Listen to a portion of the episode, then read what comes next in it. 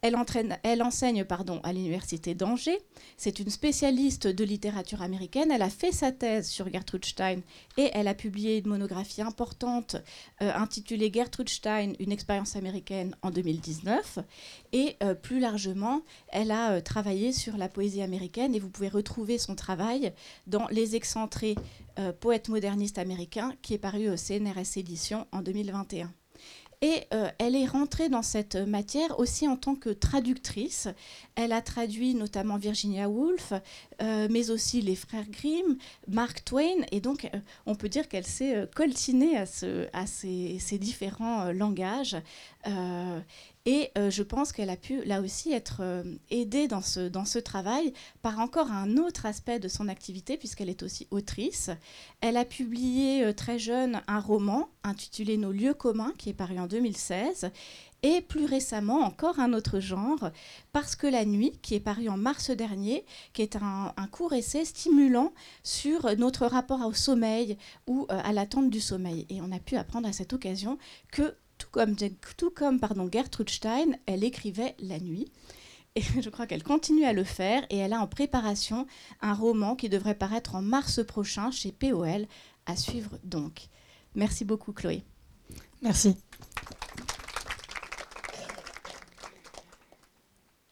Euh, alors permettez-moi tout d'abord de remercier le Musée du Luxembourg euh, pour son accueil et en particulier Marie Frétini euh, pour toute son aide lors de l'organisation de cette conférence.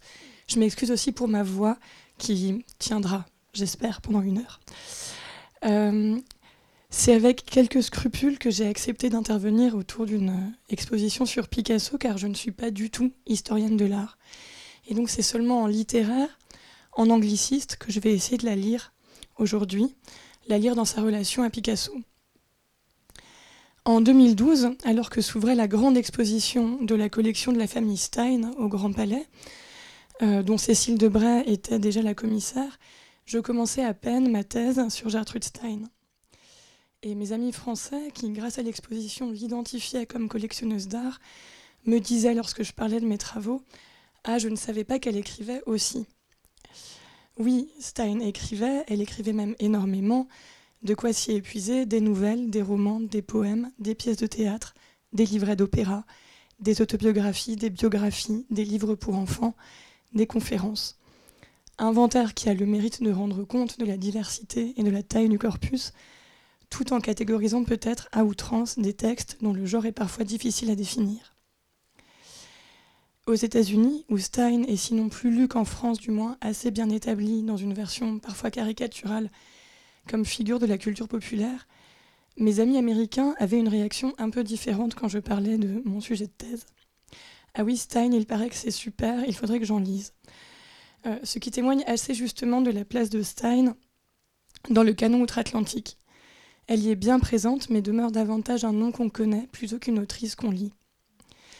Et à ces politesses faisait parfois suite, quand mon interlocuteur voulait montrer qu'il avait tout de même une vague idée sur le sujet, une remarque sur le fait que Stein serait critique d'art ou cette poétesse féministe ou encore qu'elle aurait développé, et quoi que cela veuille dire, une écriture cubiste. Voilà donc les trois éléments qui définissaient de manière imprécise Gertrude Stein dans l'imaginaire américain. Et il mérite que l'on s'y arrête brièvement. Alors que Stein ait été critique d'art est certainement inexact, au sens où on l'entend habituellement. Elle n'est pas à proprement parler une théoricienne. En revanche, c'est vrai qu'elle a évoqué, toujours avec un ton qui lui est propre, des tableaux et des peintres.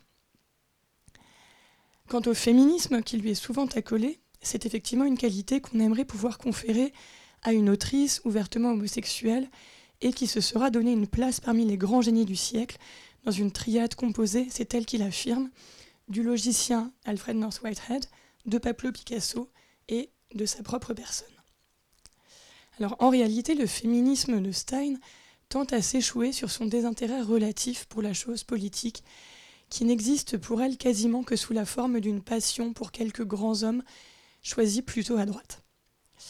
Mais le féminisme s'est établi comme un cliché sur Stein, euh, au même titre que cette idée qu'elle ferait des poèmes cubistes. Et comme tous les clichés, ceux-ci contiennent nécessairement une part de vérité, ou du moins de, pertinence explicative. De même qu'on ne saurait nier que Stein est devenue une icône pour des générations de femmes en tant que lesbienne assumée, femme artiste, femme convaincue de son génie, de même la radicalité de ses expérimentations littéraires la situe-t-elle clairement dans la modernité et invite-t-elle à tout le moins à des mises en rapport avec les expériences esthétiques de ses contemporains? L'objet de cette conférence sera donc d'explorer ce que pourrait vouloir dire une écriture cubiste à propos de Gertrude Stein.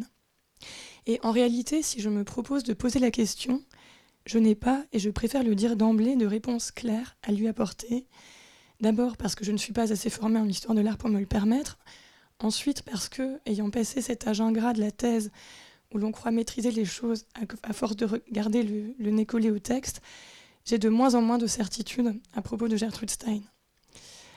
Euh, je ne m'aventurerai pas non plus dans un débat plus général sur l'existence ou non d'une littérature cubiste, débat un peu oublié mais qui avait agité l'avant-garde française autour de 1912, en raison de la proximité entre certains poètes, Apollinaire, Max Jacob par exemple, et des peintres cubistes. Commençons cependant par une évidence, si la comparaison entre Stein et le cubisme est si fréquente, c'est qu'il n'y manque pas de raisons biographiques. Stein, qui vivait alors avec son frère Léo, de deux ans son aîné, et lui-même un temps aspirant peintre, avait découvert le travail de Picasso en 1905. Elle et son frère l'avaient ardemment défendu, avaient acheté ses toiles quand elles ne valaient pas grand-chose, euh, avaient encouragé leurs amis à faire de même et une amitié s'était développée entre eux. Et Picasso avait de sa propre initiative peint le fameux portrait de Gertrude Stein en 1906, puis le lui avait offert. Stein a écrit une version légendaire de cette expérience de modèle en évoquant un nombre probablement exagéré de séances de pause qu'elle évalue à quelques 80 ou 90. Mais surtout, Stein a établi d'elle-même un lien entre l'écriture de sa longue nouvelle Mélancta et non le tableau lui-même, mais son expérience de modèle pour le tableau. Je cite euh, l'autobiographie d'Alistoclas, qui est donc bien une autobiographie de Stein, écrite de la voix de sa compagne. Euh, pendant ces longues séances de pause et ces longues marches, Gertrude Stein méditait et fabriquait des phrases. Les longues marches, c'était entre la rue de Fleurus où elle vivait et euh, Montmartre où vivait alors Picasso. Autrement dit, pendant que Picasso peint, Stein écrit. Et cette nouvelle Mélancta fait partie des textes de Gertrude Stein que l'on étudie le plus à l'université, en grande partie parce que c'est un texte à la fois passionnant et assez accessible. Il a un, sujet assez identifiable, déroule un fil narratif qui fait parfois des boucles mais qu'il est possible de suivre, tout en introduisant l'extrême singularité de Gertrude Stein. Le portrait de 1906, quant à lui, n'est pas encore pleinement cubiste. Et si l'on s'amuse souvent de l'anecdote célèbre selon laquelle les premiers spectateurs de l'œuvre trouvèrent que l'image ne ressemblait guère au modèle, à quoi Picasso aurait répondu que le modèle finirait bien par ressembler au tableau, la proximité entre les deux semble plus grand qu'entre Dora Maar et le portrait de Dora Maar, par exemple, euh, même si celui-ci n'est pas dégagé de la référence à son sujet. Et en fait, en 1906, Picasso comme Stein sont encore en train d'inventer ce qu'ils seront. Et au moment précis où le tableau se peint, où Mélancta s'écrit, ils sont l'un et l'autre sur le point de vivre un tournant majeur. En toute logique, cependant, c'est surtout à partir des textes un peu plus tardifs de Stein que le terme de cubisme, dont on situe généralement les débuts picturaux aux alentours de 1907, revient à la fois dans la critique et dans le discours grand public sur Stein. Et ce sont par ailleurs des textes souvent qualifiés également de plus expérimentaux ou simplement de plus difficiles que les textes en prose des débuts. Or, c'est peut-être justement à cause de la réputation de difficulté de Gertrude Stein que la comparaison picturale est devenue un cliché. Euh, elle doit faire rendre raison à l'obscurité, voire à l'abstraction des textes. Je me permets donc ici une brève digression sur cette difficulté supposée, en défense aussi d'une autrice qu'on ne lit finalement pas assez, mais qui n'a rien, en fait, à mon sens, d'une autrice véritablement élitiste. Il y a une anecdote célèbre euh, une de ses amies refusait de lire des poèmes écrits dans un style qu'elle jugeait extrême, et Stein, sans se démonter, avait répondu Mais où est la difficulté? Tu n'as qu'à lire les mots qui sont écrits. Ce sont des mots anglais, tu n'as qu'à les lire. Et ce n'est en fait pas que de la mauvaise foi. Stein écrit toujours avec un vocabulaire simple, souvent même assez limité au sein d'un même texte. En outre, ces poèmes peuvent fréquemment évoquer une protodie de comptine, avoir quelque chose d'assez enfantin. Et ils possèdent en tout cas pour beaucoup un charme immédiat. Le poète Jacques Roubaud, qui demeure l'un des meilleurs lecteurs de Stein en France et l'un de ses plus fins traducteurs, oppose d'ailleurs avec verve la difficulté de Joyce, déployée au niveau purement lexical et qui fait que Finnegan's Wake n'est, écrit Roubaud, qu'un gros pancake, un indigeste gâteau de jeu de mots, sous lequel on ne trouve que, je cite encore Roubaud, la bonne vieille phrase anglaise la plus classique, la plus scolaire, parfumée de rhétorique. Et d'un autre côté, la difficulté de Stein, ou son jeu proprement syntaxique cette fois, donc plus profond, se confrontant aux structures de la langue, au diagramme des phrases. il faut donc seulement, mais c'est possible, accepter de la lire pour s'y faire une place, comme on accepte de regarder un tableau sans vouloir comprendre immédiatement ce qu'il représente, comment et pourquoi. Je vais donc essayer d'aborder la question du rapport entre l'écriture de Stein et le cubisme, non du simple point de vue du choc que l'un et l'autre ont pu représenter pour leurs contemporains, ou du point de vue de leurs difficultés apparentes, mais en prenant acte de la part de facilité et d'évidence qu'ils contiennent. Et ceci posé, euh, pour creuser la pertinence de la comparaison picturale, euh, il pourrait apparaître juste de se tourner d'abord vers ce qu'en dit Gertrude Stein elle-même. Alors si elle n'est pas, comme je le disais, une critique d'art à proprement parler, elle a volontiers discuté, notamment au cours d'une tournée de conférences donnée aux États-Unis en 1934, euh, son rapport aux œuvres qu'elle collectionnait. La conférence s'intitulait Pictures, tableau. Et une autre conférence de cette même tournée qui aurait pu lui faire un pendant logique, traitait d'un genre qu'elle a longuement exploré littérairement et qu'elle appelait les portraits. La conférence était intitulée Portraits et répétitions. Mais ce qui est frappant, c'est que dans Tableau, Stein ne parle que de tableau.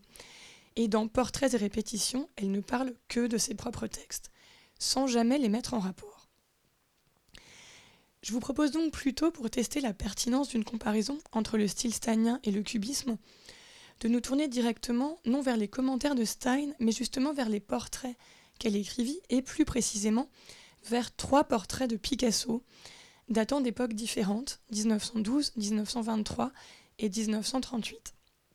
Ils me permettront, j'espère, d'apporter quelques éclairages, voire d'avancer l'une ou l'autre proposition.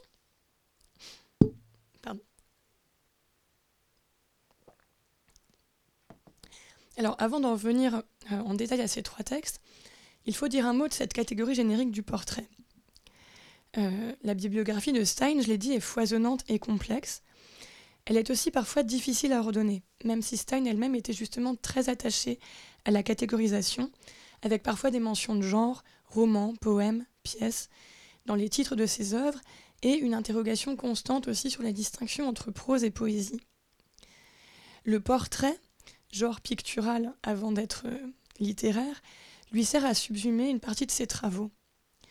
En 1934, elle publie un recueil intitulé, Portraits et prières, qu'on voit à gauche, euh, réunissant des textes composés depuis 1909 ou 1910.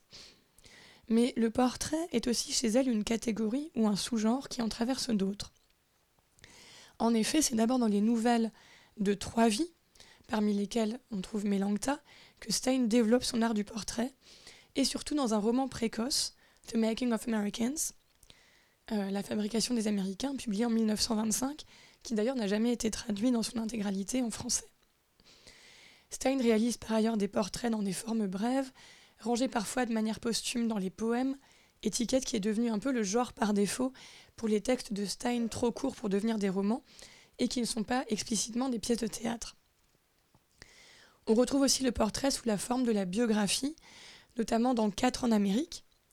Euh, biographie étant laissée entre guillemets ici, tant il ne s'agit pas justement d'un récit de vie documenté des personnes concernées, mais plutôt de spéculation et de digression sur des créatures plus ou moins fictives ou chimériques, même si elles s'appellent Henry James, euh, George Washington, Wilbur Wright, euh, le pionnier de l'aviation, et Ulysses Grant, général de la guerre de sécession devenu président des États-Unis. Si divers qu'il soit, on le voit, le portrait demeure cependant une catégorie non seulement commode, mais aussi particulièrement éclairante pour étudier justement l'évolution du style de Gertrude Stein. Alors Stein elle-même, dans la conférence Portraits et répétitions, distingue plusieurs phases dans son travail et certains critiques ont aussi proposé des chronologies ou des catégorisations alternatives, épousant parfois les évolutions picturales contemporaines, notamment le passage du cubisme analytique au cubisme synthétique. On peut aussi faire des regroupements plus thématiques, il y a des portraits d'artistes, souvent d'hommes artistes, dont font partie les portraits de Picasso, mais aussi ceux de Matisse, Braque, Juan Gris, Apollinaire, Georges Hunier, Henri-Pierre Rocher ou Isadora Duncan. Il y a aussi des portraits de groupes, des portraits de lieux et des portraits d'objets, le recueil Tendre Bouton. Sans entrer ici dans les détails des catégorisations critiques et des chronologies, il me semble que l'on peut retenir une chose en guise de point d'entrée de ce que dit Stein dans la conférence Portraits et répétitions. Je dis portrait et pas description. En gardant cela en tête, je vous propose de nous tourner désormais vers les trois portraits de Picasso.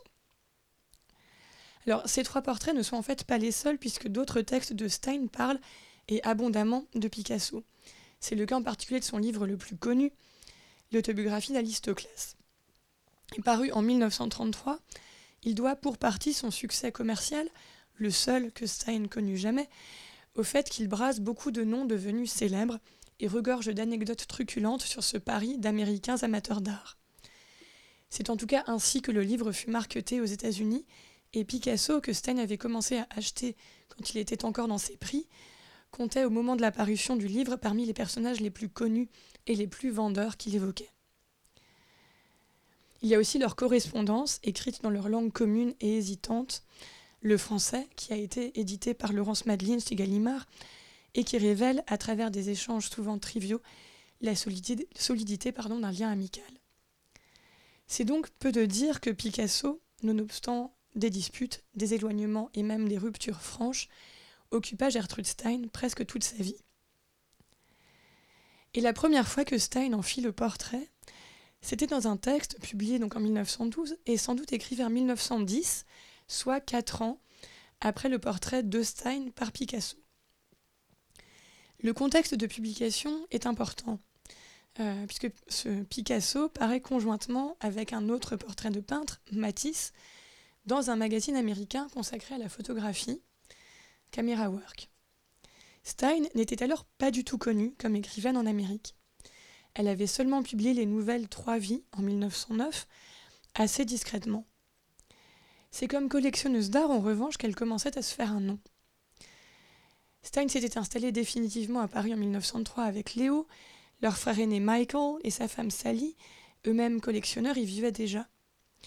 Gertrude et Léo avaient acheté un Cézanne dès 1904 et l'année suivante la femme au chapeau de Matisse qui avait fait scandale au Salon d'automne. En 1907 viendra le nu à la serviette de Picasso. Et bientôt, on viendra chez les Stein, chez Gertrude et Léo rue de Fleurus, mais aussi chez Michael et Sally pour regarder les tableaux. Resté de l'autre côté de l'Atlantique, Alfred Stieglitz, brillant animateur de l'art d'avant-garde américain, avait fondé le magazine Camera Work en 1903, qui s'inscrivait dans l'histoire alors foisonnante des revues d'art et de littérature à petit tirage mais à forte influence. Il avait rencontré Léo et Gertrude Stein à Paris. Et en publiant Gertrude dans ce fameux numéro de Camera Work de 1912, il l'introduisait d'une certaine façon au public américain cultivé, en même temps que Matisse et Picasso. Nous sommes à un an de l'Armory Show, euh, exposition événement, comme on dirait aujourd'hui, de l'art contemporain à New York. Et à un an plus généralement de cette année 1913, qui constituera, avec 1922, l'un des deux sommets de la modernité esthétique, dans laquelle, par cette publication, Gertrude Stein s'inscrit donc. Dans un encart publicitaire annonçant le prochain numéro de la revue, les deux portraits de Matisse et Picasso sont présentés comme des essais de Miss Gertrude Stein, même si Stiglitz prendra ensuite soin dans son éditorial de devancer la surprise que pourra constituer le style choisi. C'était Léo en fait que Stiglitz avait d'abord sollicité pour une contribution à Camera Work. Et de fait, c'était Léo qui était, si l'on veut, le plus théoricien des deux, du moins le plus essayistique, même si finalement il publia très peu et très tardivement. Mais c'est finalement Gertrude que Stiglitz publie, et l'opposition entre le frère et la sœur n'est pas sans conséquence sur le contenu des textes. En 1910, en effet, ils sont moins proches qu'autrefois. Alice Toklas est entrée dans la vie de Gertrude Stein et en 1913, elle prendra la place de Léo, rue de Fleurus. Gertrude est donc clairement en train de prendre son indépendance vis-à-vis d'un frère adoré, mais qui dévalorisait ses tentatives d'écriture quand Alice se mettra toute sa vie au service tout domestique de son génie. Et lors du déménagement de Léo, le frère et la sœur devront se partager les tableaux. Il est significatif que Léo gardera les Matisse, mais lui laissera les Picasso. Et le double portrait paru dans Camera Work, mettant en regard les deux peintres, les fera contraster au profit du second, Matisse étant tiré du côté de l'échec et Picasso de celui du génie. Alors voilà le texte euh, tel qu'il apparaissait dans Camera Work. L'image n'est pas de très bonne qualité, mais on voit donc à gauche la deuxième et dernière page du texte de Stein et en regard des saltimbanques de Picasso, vers 1905, qui n'est donc pas un tableau cubiste. Dans les pages suivantes euh, sont reproduits en revanche en noir et blanc des tableaux plus récents, cubistes, dont ce village espagnol à droite et euh, ce portrait du marchand d'art Kahnweiler, ainsi que des photographies des sculptures de Picasso. Le texte lui-même du portrait a été traduit plusieurs fois en français, pardon, mais à ma connaissance assez tardivement. Et la traduction que je vais citer ici est celle de Jean Pavant, euh, dans un petit volume réunissant divers portraits, paru chez Libretto en 2007. Je vous propose de regarder d'abord le premier paragraphe. Quelqu'un que certains suivaient certainement était quelqu'un qui était complètement charmant. Quelqu'un que certains suivaient certainement était quelqu'un qui était charmant. Quelqu'un que certains suivaient était quelqu'un qui était complètement charmant. Quelqu'un que certains suivaient était quelqu'un qui certainement était complètement charmant. Ce qui frappe à la lecture, c'est évidemment, lâchons le mot avant de le remettre en cause, la répétition. Le paragraphe en anglais est constitué de quatre phrases et de 46 mots en tout, mais seulement 9 mots différents. Euh, qu'on voit listé à droite, donc one whom some were certainly following was completely charming. Et tous ces mots sont en outre présents dès la première phrase. Les quatre phrases diffèrent uniquement par la localisation des deux adverbes, certainly et completely. Si on les supprimait, on obtiendrait une seule et même assertion, one whom some were following was one who was charming, soit le plus littéralement possible, quelqu'un que certains suivaient était quelqu'un qui était charmant. Les deux adverbes apportent une modulation sur le plan épistémique, le plan de la certitude, et sur celui du degré, de la complétude. Et leur localisation change leur portée. Ils vont s'appliquer à l'acte de suivre ou au fait d'être charmant. Ils peuvent aussi se cumuler. Les phrases sont donc différentes, mais pas contradictoires entre elles. Elles disent donc bien la même chose, mais en insistant plus ou moins sur tel ou tel aspect. Et cela renvoie à ce que disait Stein dans une distinction devenue fameuse entre la répétition et l'insistance, qui l'a conduit à préférer le second terme. Est-ce qu'il y a de la répétition ou est-ce qu'il y a de l'insistance? J'ai tendance à croire que la répétition n'existe pas, et en effet, comment le pourrait-elle? Pour illustrer cette distinction entre répétition et insistance, Stein prend ensuite deux exemples où on pourrait avoir une impression de répétition. D'abord l'exemple des romans policiers qu'elle adorait, romans de genre qui présentent donc des ressemblances de structure, d'intrigue, de scène. Et deuxième exemple, toutes les fois où dans les journaux, on s'est moqué dans les mêmes termes de son style à elle, prétendument répétitif. Mais dès qu'elle a exposé ces exemples, c'est justement pour refuser l'idée même d'une stricte répétition, que ce soit pour ses propres textes ou pour ceux des autres, elle poursuit. Mais une fois qu'on a commencé à exprimer cette chose, à exprimer n'importe quelle chose, il ne peut y avoir de répétition parce que l'essence de cette expression, c'est l'insistance. Et si on insiste, on doit à chaque fois mettre de l'emphase. Et si on met de l'emphase, ce n'est pas possible que quelqu'un pendant sa vie mette exactement la même emphase.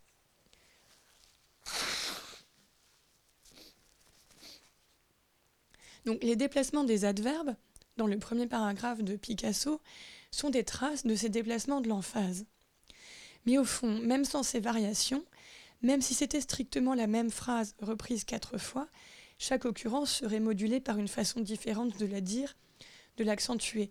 Et elle serait aussi une accrétion par rapport aux précédentes, une certitude qui se cristallise, un dessin qui se précise et que l'on saisit au double sens de comprendre et de capturer de mieux en mieux. Et c'est ici peut-être que s'établit un premier rapport, non pas avec un trait esthétique propre à un moment de l'histoire de l'art, mais avec l'acte même de regarder un tableau.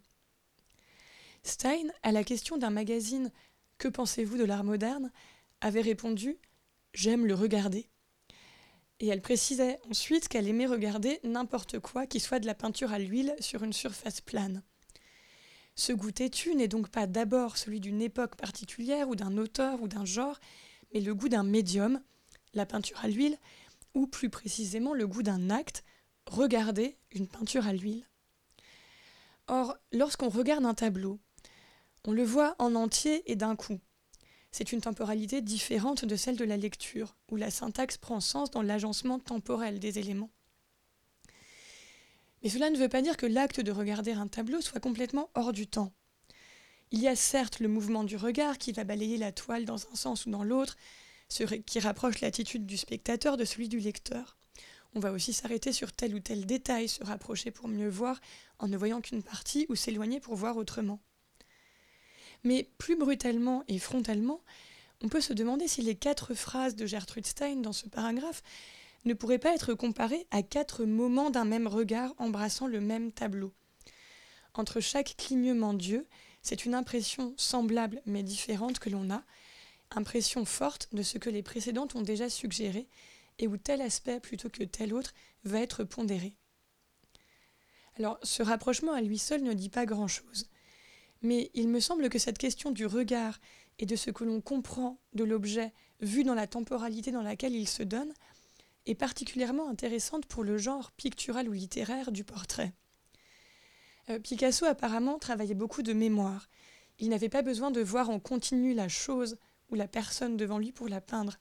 Et c'est aussi ce qui fait qu'on peut mettre en doute la parole de Gertrude Stein quand elle évoque un nombre très élevé de séances de pause pour le portrait qu'il a fait d'elle. Mais il reste que l'exercice même du portrait suppose de pouvoir saisir une identité du sujet, quelque chose qui le caractérise, et donc suppose sa fréquentation longue ou brève. Il faut regarder le sujet avec insistance avant de le peindre et comprendre ce qui insiste en lui. Et l'écriture des portraits chez Stein a précisément à voir avec cette découverte progressive de ce qu'est l'autre. Le résultat chez elle n'est pas donné d'emblée, mais se construit dans le temps de l'écriture et se révèle dans le temps de la lecture. C'est aussi en ce sens que le portrait chez elle n'est pas une description. Et si l'on n'a pas accès à la jeunesse des tableaux, on peut se demander si la première phase dite analytique du cubisme, dont le portrait du marchand d'Arkanweiler publié dans Camera Work constitue un bon exemple, ne consiste pas aussi, plutôt qu'à décrire ou simplement figurer le sujet, à montrer le processus du regard. Déjà, dans les études préparatoires au précubiste Demoiselle d'Avignon, études datées de 1906-1907, on observe dans le portrait chez Picasso la superposition d'au moins deux moments du regard, deux points de vue qui ne peuvent pas être simultanés. Celui qui voit le sujet de face, celui qui, qui le voit de profil. Et leur mélange, yeux de face, nez de profil, fait en quelque sorte du tableau les résultats d'un processus similaire d'observation qui se déploie dans le temps. Cela va donc de pair avec cette idée de montrer plusieurs faces du modèle, plusieurs points de vue, plusieurs coups d'œil sur une même toile. De son côté, quand elle disait qu'elle aimait regarder les peintures à l'huile, Stein indiquait à son propre sujet un trait de caractère, c'est-à-dire quelque chose qui se répète, qui insiste en elle. Et donc c'est justement ce qui insiste en chacun que Stein va chercher à saisir dans les sujets de ses portraits. Dans le premier paragraphe du Picasso de 1912, ce qui insiste chez ce quelqu'un, one non nommé, c'est, on l'a vu, le fait d'être suivi et d'être charmant. Or, les mots choisis dans ces quelques phrases sont des mots ou types de mots qu'on retrouve très fréquemment dans le roman La fabrication des Américains. Euh, one, les gérondifs, forme en ing. Euh, les euh, quantifieurs comme some et any qui sont écrits de façon séparée, contre l'orthographe habituelle someone et anyone en un seul mot. Et ces mots choisis dans le portrait de 1912 ont à voir avec la grande entreprise de Gertrude Stein, à ce moment-là, une tentative de catégoriser toute l'humanité selon les types de caractères et leurs hybridations. En 1910, en effet, Stein vient de publier Trois vies et commence juste à écrire des portraits individuels. Le premier étant celui d'Alistoclès, très vite suivi de Matisse et de ce Picasso qui nous occupe. Mais elle est aussi aux prises avec le premier de ses grands romans américains, La fabrication des Américains, qui ne paraîtra qu'en 1925, mais auquel elle avait commencé à travailler dès 1903, alors qu'elle vivait encore à New York, sous la forme d'une saga d'immigration inspirée de sa propre famille, et qu'elle reprend ensuite à Paris, y travaillant probablement jusqu'en 1911. Le projet romanesque relativement classique de départ se transforme progressivement euh, à partir de 1908 en une somme monumentale de près de 1000 pages en petits caractères. Et cette transformation advient non pas en étendant l'histoire, en tirant le fil narratif, mais en fait en gonflant le livre de l'intérieur par l'ajout d'analyses caractérologiques de ces personnages. D'abord ceux qui composent les deux familles qui sont au cœur du récit, puis ceux qui forment leur entourage, pour aller progressivement vers l'ambition de cartographier par une série de comparaisons l'ensemble de l'Amérique, voire l'humanité entière. Ce tournant méthodologique majeur dans son écriture avait été impulsé par sa découverte du livre euh, d'Otto Weininger, Sexe et caractère, paru en 1903 et qui avait connu un immense retentissement à l'époque, euh, même si l'intérêt de Stein pour les caractères, leur transmission héréditaire, l'articulation du moral et du physique était plus ancienne et s'inscrivait en fait largement dans la continuité du roman réaliste du XIXe siècle. Sexe et caractère euh, proposait une typologie fondée sur une dualité fondamentale, celle du masculin et du féminin, deux qualités réparties inégalement chez les individus. Weininger, juif converti chez qui un antisémitisme virulent le disputait à la misogynie, associait la judéité au pôle féminin, le christianisme au pôle masculin, puis en nuançant ces dichotomies, il aboutissait à un certain nombre de types, tels que pour les femmes, mères, saintes ou prostituées, en partie repris par Stein. Le succès du livre de Weininger advenait en outre dans un climat intellectuel où la question des types et des caractères était centrale. Et tout cela a largement influencé Stein alors qu'elle luttait avec son grand livre. Dans les manuscrits de Stein, on trouve en particulier un cahier intitulé Livre de diagrammes ou Diagram Book, rempli de notes et de schémas sur ses amis et connaissances, et Picasso en fait partie. Dans cette euh, liste de noms suivis de qualités pondérées par un chiffre, euh, Pablo est associé à l'orgueil, pride, et à l'égoïsme.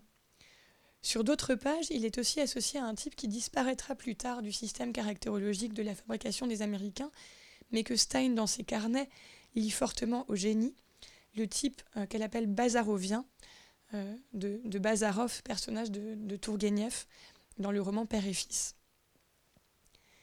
Et au-delà de ces grands types, euh, Stein a largement recours dans le roman aux gérondifs, donc ces formes en ing, pour tenter de se rapprocher de ceux qu'elle tente de cerner.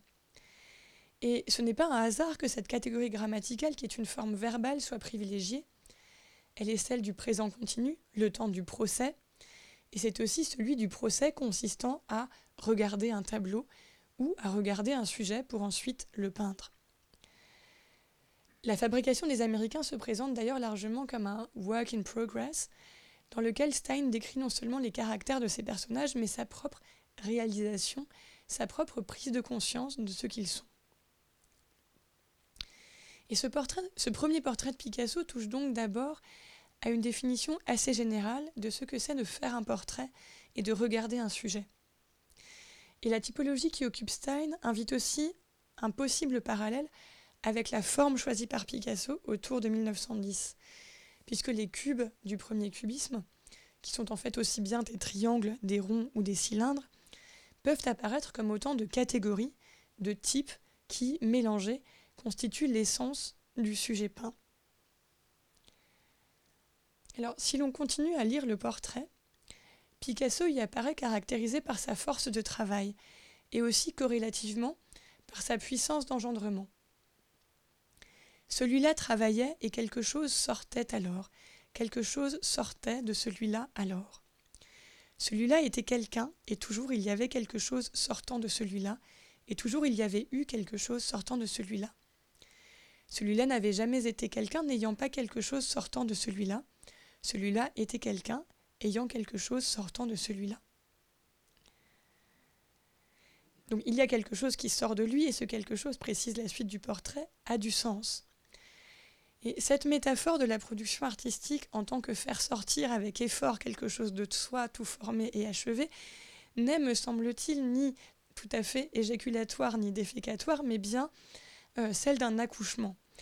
Et là encore, on peut proposer un rapprochement avec le travail caractérologique de Stein, qui écrivait euh, à propos des études qui constituaient la fabrication des Américains. Euh, vous voyez ce que je veux dire à propos de ces premiers portraits et du milieu de la fabrication des Américains. Je les ai construits petit à petit. Euh, chaque fois que je le disais, ça changeait un tout petit peu. Et ensuite, quand j'ai été complètement vidée du fait de savoir que celui dont je faisais un portrait existait, alors j'avais fait un portrait de celui-là. En anglais, I was completely emptied out. Et c'est là que le parallélisme s'accuse entre la portraiture de Stein et celle de Picasso en tant que processus créatif. Il s'agit de se vider pour délivrer l'œuvre. Or, Stein, nous l'avons dit tout à l'heure, liait ses séances de pause pour Picasso à l'écriture de Mélancta. Mais elle mentionne aussi un autre point d'origine pour cette nouvelle, datant de sa vie américaine, quand elle effectuait des études de médecine demeurées inachevées. Elle raconte, donc parlant d'elle à la troisième personne dans l'autobiographie d'Alistoclas, c'est alors qu'elle a dû prendre son tour dans les accouchements, et c'est à cette époque qu'elle remarqua les noirs et les lieux qu'ensuite elle utilisa dans la deuxième des nouvelles de Trois Vies, Mélancta Herbert, la nouvelle qui marqua le début de son œuvre révolutionnaire.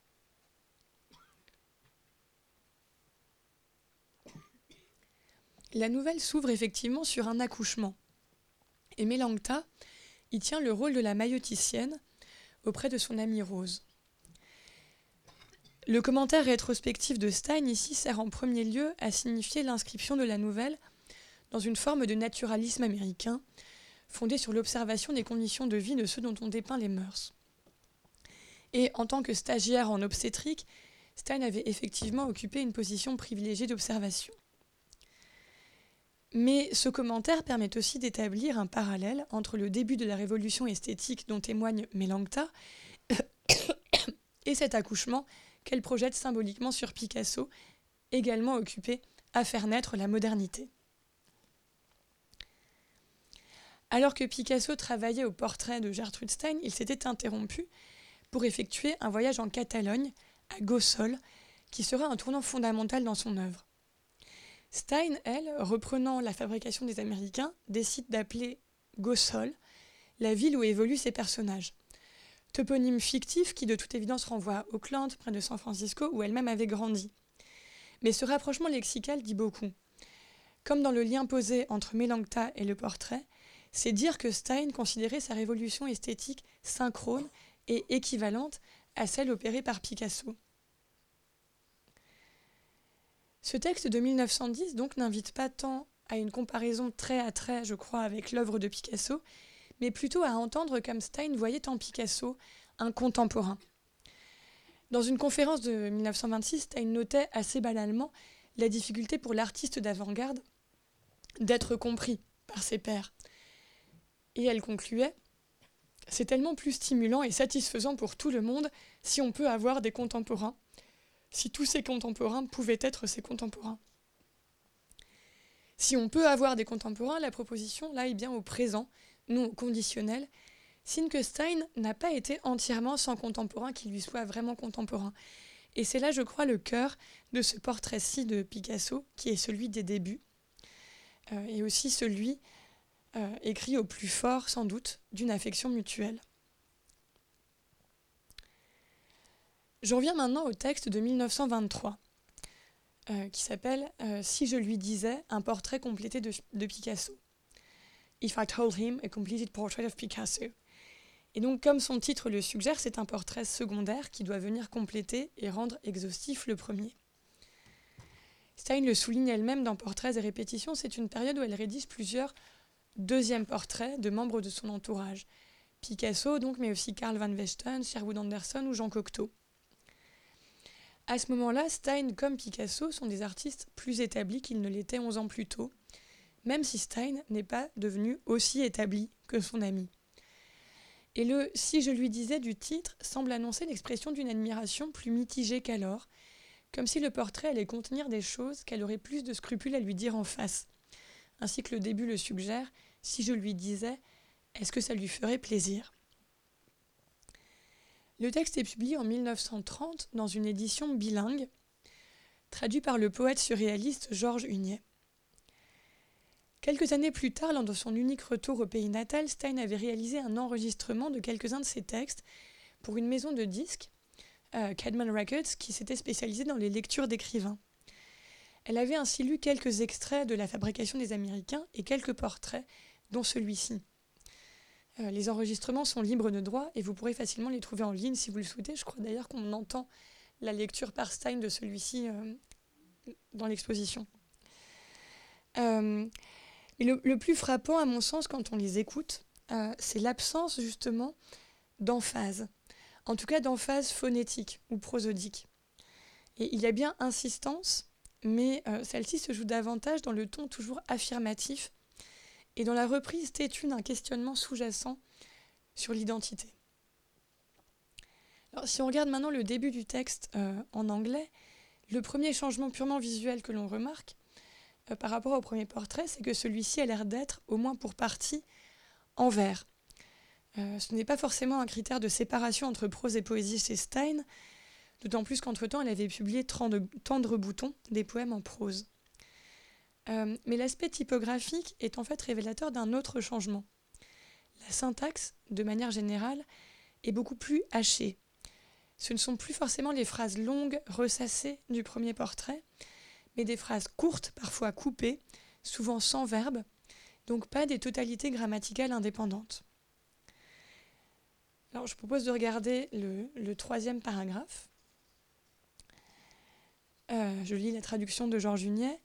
Et Napoléon, si je lui disais, si je lui disais, si Napoléon. L'aimerait-il si je lui disais, si je lui disais, si Napoléon L'aimerait-il si Napoléon, si Napoléon, si je lui disais si je lui disais si Napoléon, si Napoléon, si je lui disais. Si je lui, disais, l'aimerait-il, l'aimerait-il si je lui disais.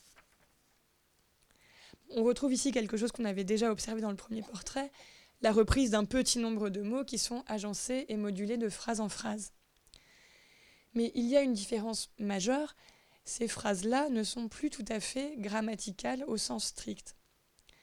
Et le recours à la comparaison avec le cubisme a pu alors, devenir euh, une façon de faire rendre raison à ces agencements de mots. Euh, on a pu notamment évoquer le collage, y compris évidemment le collage cubiste de Picasso, de Braque ou de Juan Gris, puisque le genre se développe entre 1912 et 1914 euh, et est associé plus largement au cubisme dit synthétique, qui fait suite au cubisme dit analytique. Euh, on avait vu avec le portrait de Kahnweiler un exemple de cubisme analytique. Cette nature morte, par exemple, de 1913, peut illustrer ce qu'on entend par cubisme synthétique. Mais si on lit occasionnellement que l'écriture steinienne consiste à jeter au hasard des mots sur la page comme dans un collage cubiste, euh, il me semble cependant qu'il s'agit là d'un contresens portant à la fois sur le collage cubiste, dans lequel les objets ne sont pas jetés au hasard sur la toile, mais organisés en une composition réfléchie, et sur l'écriture steinienne qui ne procède certainement pas par arbitraire. Et je voudrais souligner ici comme quand on commet une faute de frappe en copiant du Stein, comme j'ai dû le faire ici, euh, la faute de frappe finit presque toujours par apparaître comme telle. De fait, il y a des phrases qui paraissent justes et d'autres qui sonnent faux dans le paradigme spécifique de la langue de Stein, ce qui en fait bien une grammaire. Une langue qui, d'une certaine façon, prend son autonomie vis à -vis des normes, mais qui n'est certainement pas anarchique. On peut avoir du mal à le croire à première vue, mais cela devient une certitude, et peut-être la seule qui me reste quand on lit et surtout quand on traduit Stein. Alors ici, euh, la grammaticalité apparente des phrases procède du fait que régulièrement la syntaxe s'interrompt, revient en arrière, se corrige, bifurque. Dans le paragraphe sur Napoléon, que Stein reliait à Picasso, donc Picasso demeure bien incontestablement son sujet ici, la pensée ne cesse de faire retour euh, sur les conditions introduites par Si qui sont agrégées, répétées et interrompues au gré d'une sorte de courant de conscience qui chez Stein ressemble moins à un fleuve qu'à une spirale, à un tourbillon. C'est un courant de conscience qui revient sans cesse à la question qui la trouble, aux données qu'il faut prendre en compte. Et si on regarde maintenant les phrases très courtes euh, qui suivent ce paragraphe et constituent ce qui ressemble à des vers libres, on peut lire plutôt qu'une contradiction, une suite chronologique de revirements, de changements d'avis, de questionnements. Maintenant, pas maintenant, et maintenant, maintenant, exactement comme comme les rois, se sentant plein pour cela, exactitude comme les rois, ainsi vous priez aussi plein que pour cela, exactement ou comme les rois. Alors la reprise du comme dans exactement comme comme les rois n'est pas une coquille et si on écoute l'enregistrement, on peut conclure assez fermement que ce n'est pas non plus un marqueur d'hésitation. En fait, pour Stein, il s'agit toujours de dire les choses exactement. Elle revendiquait l'exactitude. Par exemple, elle écrit dans l'autobiographie d'Alistoclas Gertrude Stein, dans son travail, a toujours été tenue par la passion intellectuelle pour l'exactitude dans la description de la réalité interne et externe. Elle a produit une simplification par cette concentration et en conséquence la destruction de l'émotion associative dans la poésie et dans la prose. Dans ce vers exactement comme comme les rois, il y a sans doute un écho du proverbe français qui fait de la ponctualité la politesse des rois, mais aussi de cette vocation mathématique de Gertrude Stein, qui avait fréquenté Whitehead et Russell et prétendait avoir lu leur Principia Mathematica, euh, et enfin un écho de son caractère têtu, insistant, exacting, en anglais, pointilleux. Le second comme, plutôt que d'être une répétition du premier ou même une forme d'insistance, pourrait être un signe égal sur les deux mots précédents, ce qu'on pourrait rendre par l'espèce de parenthésage ici. On est comme les rois quand on est exactement égal, absolument ponctuel. Et en analysant ainsi la phrase, on ne sort pas en fait de la figure du diagramme qui occupait Stein à l'époque de ses tableaux caractérologiques. Elle disait d'ailleurs qu'écolière, elle avait aimé faire des diagrammes de phrases, en anglais diagramming sentences, ce qu'on appelle dans la pédagogie française faire une analyse logique, nature et fonction des mots. C'est une autre façon de dire que Stein ici ne sort pas du langage signifiant. Elle ne fait pas des mots de simples blocs abstraits détachés de leur signification et qui ne seraient plus que l'objet d'une délectation phonique. En fait, depuis le premier portrait de 1910, Stein a poursuivi une recherche sur la façon la plus juste, la plus exacte de dire quelqu'un, ce qui justifie qu'il lui faille y revenir, mais c'est à cause de cette passion intellectuelle pour l'exactitude qu'elle y revient, non parce qu'elle aurait renoncé à la qualité figurative du langage. Et finalement, si on repense aux œuvres du cubisme analytique qui étaient montrées dans Camera Work, elles pouvaient laisser penser qu'on allait bientôt sortir de la figuration. De même, le premier portrait de Picasso par Stein pouvait laisser croire que Stein allait sortir du sens. Or, ce n'est pas ce qui arrive, ni dans un cas, ni dans l'autre. Il n'y a ni en poésie, ni en peinture de véritable crise de la représentation, mais plutôt un questionnement continu, une lutte pour renouveler la représentation. Et cela remet en cause du même coup, incidemment, l'idée que l'on pouvait se faire de l'exactitude. Alors, tournons-nous maintenant vers le texte de 1938, à nouveau intitulé Picasso.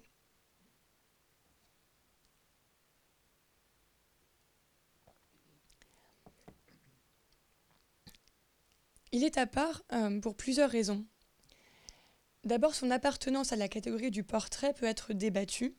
Il s'agit d'un texte beaucoup plus long euh, et aussi euh, beaucoup plus narratif, quasiment chronologique, même si Stein, qui ne faisait pas vraiment de brouillon et retravaillait peu ses textes, a souvent besoin de revenir en arrière dans la vie de Picasso pour dire quelque chose qu'elle a oublié. Autre singularité et non des moindres, c'est un texte originellement écrit en français, comme on le voit sur ce manuscrit conservé à Yale. Le cas est assez rare dans le corpus, la première raison en étant que Gertrude Stein n'a jamais bien écrit en français, même si c'était sa langue de conversation avec ses voisins et avec quelques amis, dont Picasso.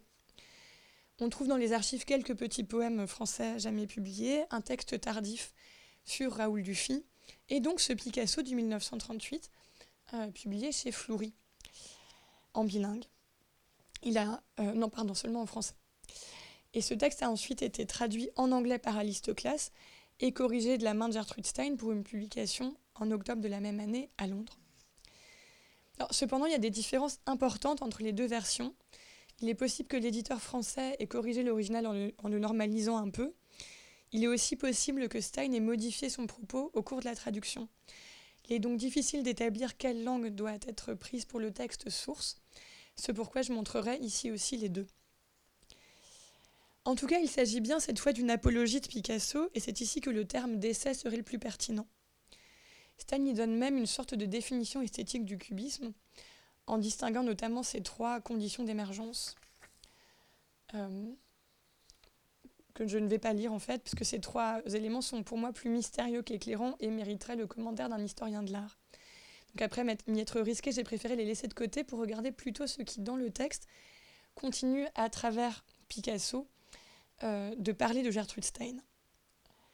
Il faut d'abord souligner qu'en 1938, Stein et Picasso se sont éloignés. C'est la guerre d'Espagne, elle n'est pas touchée de la même façon que lui, et surtout, en américaine conservatrice et anticommuniste, elle ne penche pas du même côté. Euh, Stein a aussi plus ou moins cessé d'écrire des portraits. Il y a eu quatre en Amérique, ces biographies de grands hommes, mais on est alors dans quelque chose d'assez différent, spéculatif, des sortes d'expériences de pensée. Et en fait, elle est un peu revenue au roman, même si ce roman n'en est pas tout à fait un, au sens où elle ne revient pas au roman réaliste ou d'inspiration réaliste de ses tout débuts. Euh, mais en tout cas, elle ne cesse de s'interroger sur le récit, la chronologie et l'histoire. Et cela va se retrouver dans ce Picasso de 1938. Alors qu'on est à la veille de la Seconde Guerre mondiale, le texte annonce un certain nombre de réflexions que Stein développera dans deux livres ultérieurs, Paris-France, datant de 1940, et Les guerres que j'ai vues, commencé au début de 1943 et publié en 1945. Textes qui ne sont pas vraiment ou pas seulement historiques, mais qui avancent une sorte de théorie de l'histoire, pensée comme cyclique et racontée sans, sans affect. Le portrait de Picasso euh, de 38 commence par une assertion forte, que l'on pourra juger contestable, la peinture au XIXe siècle, en France, était faite entièrement par les Français. À l'étranger, la peinture n'existait pas. Au XXe siècle, la peinture est faite en France, mais par les Espagnols. la généralisation est évidemment une, outrance.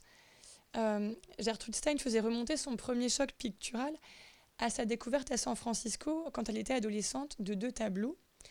Euh, l'un dont elle ne dira plus grand-chose de Rosenthal, un peintre roumain, du XIXe siècle, et surtout euh, L'homme à la houe de Jean-François Millet, dont elle s'était alors acheté une reproduction. Mais au-delà de cette expérience fondatrice, avec ce qui est bien un peintre français du XIXe siècle, ce besoin de raconter l'histoire de la peinture en posant des séparations nettes à la fois entre les siècles et entre les nationalités, traduit ce qui tient lieu à Gertrude Stein de philosophie de l'histoire et où se trahit là encore une sorte de pulsion de catégorisation comme dans son entreprise caractérologique des débuts. Les nationalités, indépendamment de considérations proprement raciales, sont ramenées à des types. Et cette essentialisation des nationalités est par ailleurs reliée à un certain rapport de chacune à l'histoire, avec l'introduction d'une asynchronie entre elles, certaines étant, d'après Stein, entrées dans le XXe siècle quand d'autres demeurent bloquées, malgré le temps qui passe, au XIXe siècle. Et ce qui détermine le passage d'un siècle à l'autre relève bien d'une fondation esthétique. Alors que les autres pays d'Europe appartenaient encore au XIXe siècle, l'Espagne, par son manque d'organisation, et l'Amérique, par son excès, étaient tout naturellement prêtes à aborder le XXe siècle. Et on voit ici que l'anglais est beaucoup plus fort puisqu'il ne s'agit pas seulement d'être prêt à aborder le XXe siècle, mais à en être les fondateurs naturels, natural founders. Et Stein disait justement dans l'autobiographie d'Alistoclas que c'était elle, avec Mélancta, qui avait fait entrer la littérature dans le XXe siècle, se posant en fondatrice d'un siècle de littérature. Donc Picasso apparaît bien ici, encore une fois, comme son alter ego en peinture. Il est l'espagnol qui fait entrer la peinture dans le XXe siècle. La nature de la révolution esthétique n'est pas la même, mais là encore, ils sont, l'un et l'autre, au moins des contemporains, l'un pour l'autre. Et dans ce système géographique et historique, la guerre devient chez Stein une sorte de trope littéraire, ce qui lui permet aussi de l'évoquer avec une grande distance et sans émotion. Euh, elle écrit Les guerres font découvrir des choses déjà accomplies en leur donnant une publicité. Un changement complet se produit. Les gens ne pensent plus comme ils pensaient auparavant, mais personne ne s'en rend compte, sauf les créateurs. Là encore, l'anglais ajoute quelque chose, un aveu. C'est extraordinaire, mais c'est vrai. It is, an extraordinary thing. La seule chose qui compte dans la guerre, en tout cas, c'est de révéler l'évolution esthétique. Les morts ne semblent avoir aucune importance, ni l'idéologie.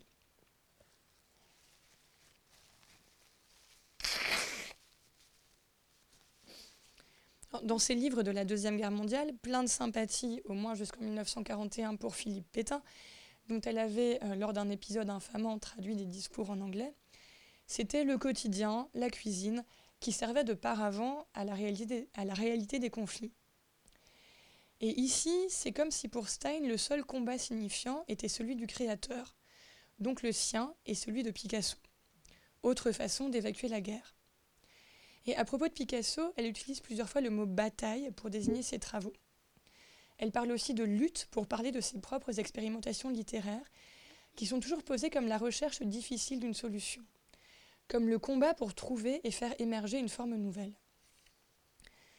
De même dit-elle ici de Picasso que dans la lutte, il lui arrive de se vider complètement, dans un sens qui apparaît cette fois être tiré moins du côté de l'accouchement que celui de l'épuisement, et qui le conduit à des périodes de reflux créatif suivies d'un renouvellement formel. Dans ce combat continu de Picasso avec la création, c'est Stein qui cette fois va être sa contemporaine, celle qui est à même de le comprendre.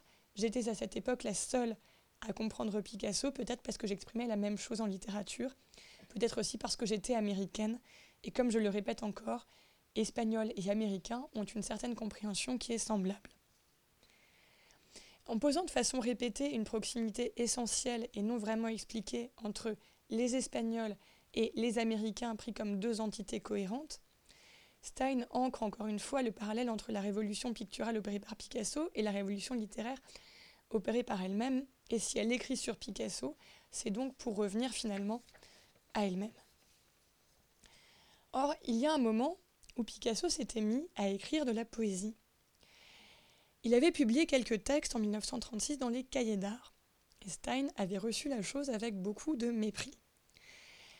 Euh, elle évoque l'épisode littéraire de Picasso dans ce portrait de 1938, l'associant à une période vide où Picasso ne travaille pas. Les poèmes qu'il écrit, dit-elle, ne sont pas les siens. Il se met à écrire des poèmes, mais en vérité ce n'était pas cela son écriture. Oui, je l'ai dit, la personnalité d'un peintre n'est pas du tout celle d'un écrivain. Leurs manières d'expression ne sont pas les mêmes, elles n'ont rien de semblable. Tout ce qui pour l'un est objectif est subjectif pour l'autre, et vous voyez avec ce no final que l'anglais est là encore beaucoup plus direct que le français. It is not no. Euh, Stein pointe cependant aussi dans son récit des combats de Picasso un fait ou une évolution qui précède cette tentative pour elle nulle et non avenue de s'aventurer dans l'écriture, ce qu'elle appelle la peinture calligraphique de Picasso, qu'elle assimile à une façon d'écrire, mais d'écrire en dessinant, en peignant, donc sans se renier ni sortir du domaine propre de son génie. Manière de dessiner et de peindre qu'elle ramène encore une fois à son caractère espagnol, donc aussi sarrasin, euh, dans, ses, dans, ses, propres termes, et qu'elle situe au moment de la seconde période rose. Peu de cubisme cependant pendant la seconde période rose, mais une écriture ayant un rapport sensible avec le caractère espagnol, où le caractère sarrasin même s'affirme. Et en anglais, there was painting which was writing. elle fait équivaloir cette peinture-là et l'écriture. Il y avait de la peinture qui était de l'écriture. Alors ce qui pour elle représente le point culminant de cette période calligraphique de Picasso, c'est euh, le décor qu'il avait réalisé pour Mercure, un ballet composé par Eric Satie et chorégraphié par Léonide Massine, représenté pour la première fois en 1924. Il s'agit en fait d'un rideau d'environ 4 mètres sur 5 qui fait partie de la collection du musée Pompidou. Et il suffit à voir que par calligraphie, Stein n'entendait certainement pas l'insertion d'écriture dans le tableau, comme on peut en trouver dans d'autres tableaux de Picasso, par exemple pour faire référence euh, à Gertrude Stein avec Hommage à Gertrude de 1909, ou bien la représentation de sa carte de visite dans le coin d'une nature morte. Ce qui a appelé cette qualification étrange de peinture calligraphique, qu'on ne retrouve pas à ma connaissance ailleurs, dans la critique sur Picasso, ce sont peut-être ces lignes noires, plus ou moins épaisses et déliées, et qui permettent de faire surgir les personnages quasiment d'un seul trait, comme s'il s'agissait à chaque fois d'un seul mot ou d'une seule phrase.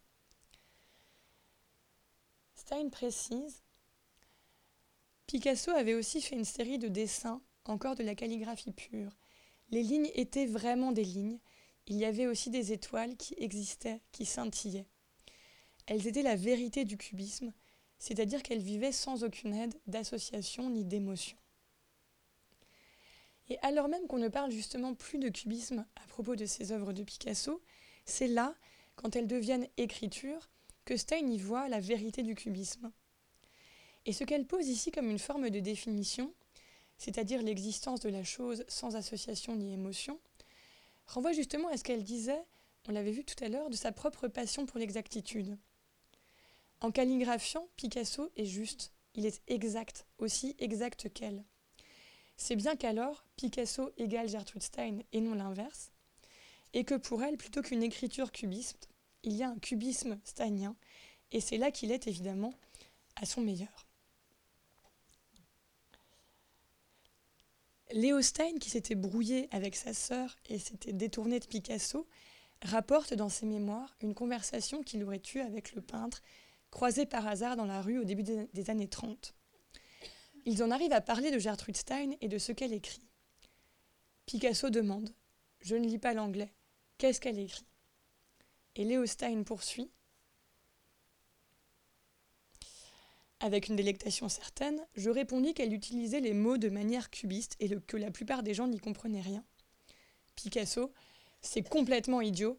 Avec des lignes et des couleurs, on peut toujours créer des formes, mais si on utilise des mots sans se soucier de leur sens, ce ne sont plus des mots du tout. Qu'elle soit véridique ou inventée par Léo pour dévaloriser sa sœur, la réponse de Picasso ici est en fait double. Elle contient au premier chef une défense du cubisme, contre l'idée qu'il serait une association arbitraire et insignifiante de lignes et de couleurs. En second lieu, il y a ce qui se veut son interprétation de ce qui serait une poésie cubiste, à savoir utiliser des mots sans se soucier de leur sens. Et la rapidité du raisonnement est en fait surprenante, suggérant d'autant plus lourdement que soit Léo, soit Picasso, soit les deux, avaient envie à ce moment-là de ne pas aimer les textes de Gertrude. En fait, Léo met dans la bouche de Picasso ce qui est devenu un poncif, terme d'ailleurs pictural. Or, jamais Stein n'utilise des mots sans se soucier de leur sens. Il n'y a pas chez elle d'arbitraire du signe, pas de lettrisme, et la grammaire y demeure. On pourrait donc renverser les choses et montrer que si on dit que Stein est cubiste parce qu'elle n'aurait aucun sens, alors c'est qu'on rabaisse le cubisme à ce qu'il n'est pas. En défendant la langue de Stein comme une grammaire, on défend du même coup le cubisme comme autre chose qu'une excentricité iconoclaste. Mais en fait, le cubisme n'a pas tant besoin que cela qu'on le défende. Il ne reste plus grand monde à convaincre de sa pertinence. Au moment même de cette conversation entre Léo Stein et Picasso, l'acceptation du cubisme sa canonisation était déjà quasiment une affaire entendue. Pour Gertrude Stein, en revanche, non. Et son œuvre reste sujette parfois à la moquerie, au persiflage, ou simplement à l'expression d'un doute candide. Alors, plutôt que de chercher des comparaisons terme à terme entre des effets picturaux et des effets syntaxiques pour justifier de manière défensive le caractère surprenant de l'écriture steinienne, Peut-être peut-on seulement s'autoriser du parallélisme qu'elle pose entre son génie, sa révolution, et le génie, la révolution de Picasso, pour dire qu'en tant que grands contemporains, ils essayèrent l'un et l'autre d'être de leur temps, soit exactement, ponctuellement modernes. Je vous remercie.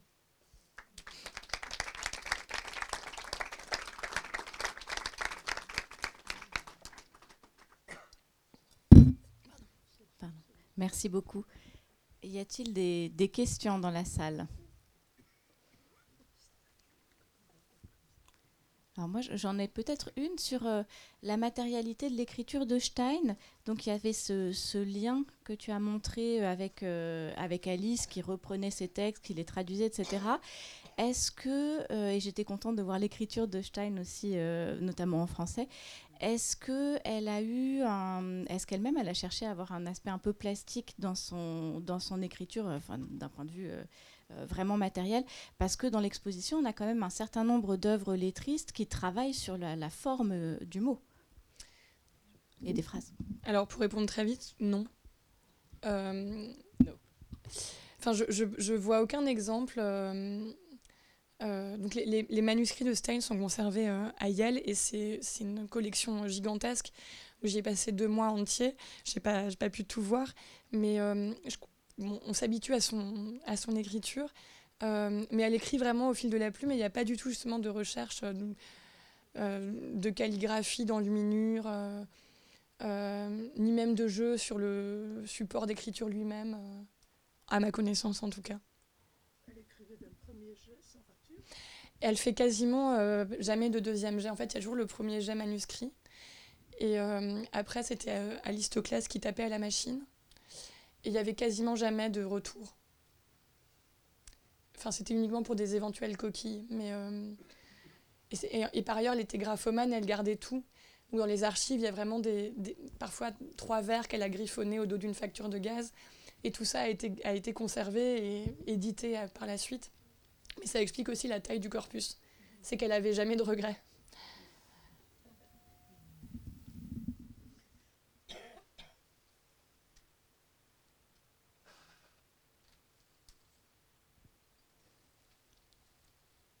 Il n'y a pas d'autres euh, questions? Il vous reste euh, à vous lancer ou relancer dans cette œuvre.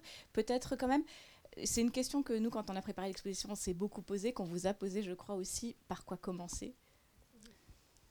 Euh, Oui, donc quand ma grand-mère m'a posé la question au moment où je commençais ma thèse, je lui avais dit de commencer par trois vies.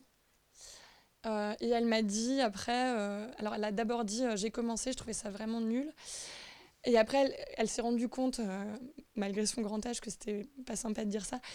Euh, et donc, elle s'était corrigée en disant euh, Mais je crois que c'est la traduction qui n'est pas bonne. Et je n'ai pas été regarder cette traduction. Donc, donc je ne sais pas. mais en tout cas, en anglais, moi, c'est un texte que je trouve, que je trouve très beau. La traduction en français, elle est chez l'Imaginaire, à Gallimard. et, et c'est un texte qui est. Donc ces trois nouvelles. Et je trouve que c'est assez intéressant parce que, comme je le disais, Stein, elle, vient vraiment, ça paraît difficile à croire, mais elle vient vraiment du roman réaliste. Et c'est ça sa référence au départ. Enfin, elle avait, euh, euh, c'était l'élève de William James, donc le frère de Henry James. Elle avait envoyé trois vies euh, à Henry James, qui lui avait répondu dans une lettre connue. Il disait c'est a fine new kind of realism, une jolie nouvelle façon de faire du réalisme. Et et en même temps, on voit comment est-ce que, euh, à partir de là, elle va s'en, non pas tout à fait s'en détacher, mais elle, va se servir de, l'idée du réalisme, du naturalisme, l'idée de toucher à la réalité des choses. Euh, ça va l'obliger à euh, rentrer vraiment à l'intérieur de la langue, dans la syntaxe, à, opérer une révolution grammaticale en fait. Et voilà, moi j'aime beaucoup ce texte-là on, lit beaucoup aussi hein, son livre qui est le plus connu, ça reste l'autobiographie d'Alistoclas, qui est très drôle, très enlevé euh, et très, très plaisant à lire, parce qu'on y croise justement plein d'artistes qu'on connaît. Euh, alors, les, Steiniens euh, disent souvent, justement, c'est pas un vrai texte de Stein, c'est un texte qu'elle a fait quasiment pour se prostituer au succès. Et moi, je crois pas, en fait. Je pense que c'est un texte qui est différent, mais qu'elle a pris beaucoup de plaisir à le faire. Euh, et qu'on y trouve aussi sa singularité, son, son, ton très particulier, toujours très assertif, très, très sûr d'elle. Voilà.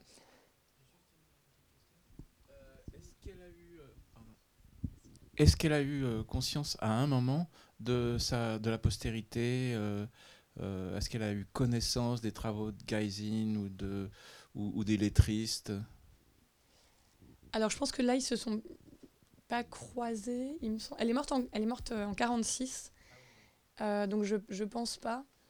Euh, elle était consciente disons, d'entrer dans le canon américain parce que c'était de, de son initiative, dès son vivant, en fait, elle a, elle a organisé la, le don de ses manuscrits à Yale pour qu'ils soient conservés.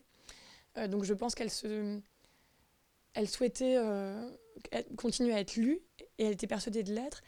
Euh, mais finalement, c'est quelqu'un, c'est une autrice euh, qui, je pense, ne s'est pas rêver de, de disciple. Et elle, n'en a pas eu, en fait. Euh, il y, a, des, jeux d'influence. mais en fait, essayer de faire du Gertrude Stein, ça ne peut donner que du pastiche. Et, donc, je crois qu'elle vraiment, elle fait partie de ces, ces, auteurs qui ne font que des apax. Enfin, qui ne. Voilà, un peu comme Thomas Bernhardt, on peut la on peut pas vraiment l'émuler. Enfin, sinon, on tombe dans, l'imitation qui devient, euh, qui devient pastiche. Je réponds un peu de biais à votre question.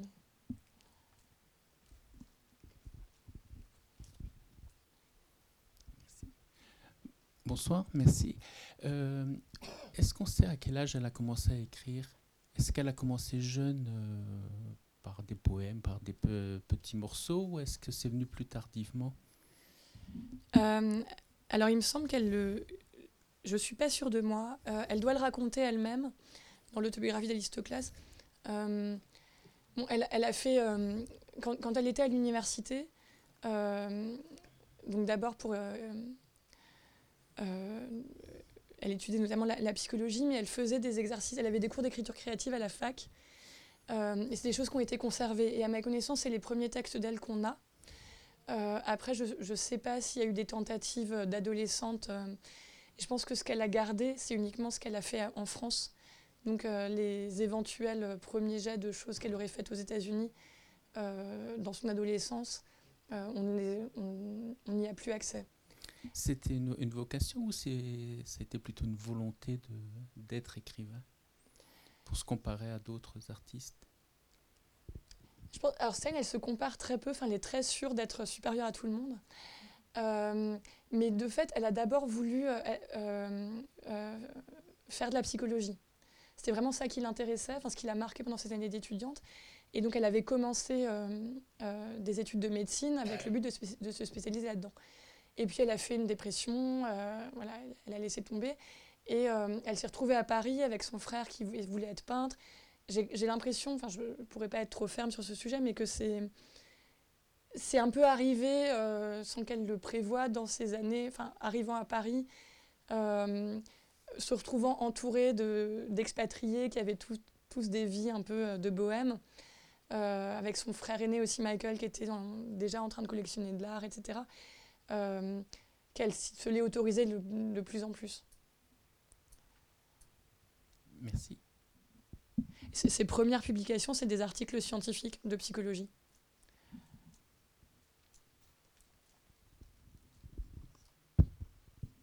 Oui, bonsoir. Euh, moi, je voulais vous demander si euh, vous avez euh, dans vos lectures des influences d'autres poètes. Quels étaient les poètes, les poètes, les poétesses qu'elle aimait Ou, qu'est-ce qu'elle disait des, des, poètes, par exemple, du 19e siècle bah, justement, ça c'est un, un, truc assez connu sur Stein, c'est qu'elle parle très peu de littérature. Et euh, à ses débuts, alors il y a, y a ouais, quelques petites dans, dans, les manuscrits, enfin dans les brouillons, dans les cahiers pour le, la fabrication des Américains. Parfois, elle prend des notes, euh, euh, elle prend note quelques passages. Alors ça va être, j'ai en tête un passage où c'est de la littérature britannique, les livres de caractère du XVIIe siècle. Il y a Henry James qui est quand même donc, qui était le, grand maître de la littérature américaine à l'époque où elle était adolescente. Euh, et après, elle a été amie avec des poètes, euh, avec Guillaume Apollinaire notamment. Euh, mais je suis, enfin, avec Georges Juniet aussi, donc les, surréalistes. mais elle ne les commande jamais. Et, je ne crois pas qu'il y ait de jeu d'influence directe, ne serait-ce que parce que son. Enfin, elle, se vantait de ne jamais lire en français à part la presse. Alors j'imagine qu'elle les a lus quand même, mais euh, euh, elle s'est toujours vraiment gardée de les, de les commenter. Et, euh, et après, elle, ce qu'elle adorait, c'était vraiment les, ce qu'elle lisait tout le temps, c'était les romans policiers. D'accord. Et ben merci. Et je voulais vous demander, sa bibliothèque, euh, parce que peut-être qu'elle nous renseignerait euh, concernant euh, ben, les- ces lectures de, de poètes qu'elle ne veut pas peut-être mettre en avant. Oui, alors j'avais regardé l'inventaire, je ne l'ai plus en tête, parce que donc, tout ça a été, a été conservé. J'ai pas de souvenir dans l'inventaire d'autre chose que des, des classiques, en fait. Mais euh, ça, ça se vérifie. Pour le coup, je ne suis pas sûre de moi. C'est consultable sur euh, le, euh, à Yale enfin, Euh, alors, en une ligne partie des collections euh, de Yale est, est digitalisée, mais je suis pas sûre que ce soit le cas. Euh, mais vous pouvez, si la question vous taraude, vous pouvez m'écrire et je retrouverai le PDF. Ok, d'accord, merci beaucoup.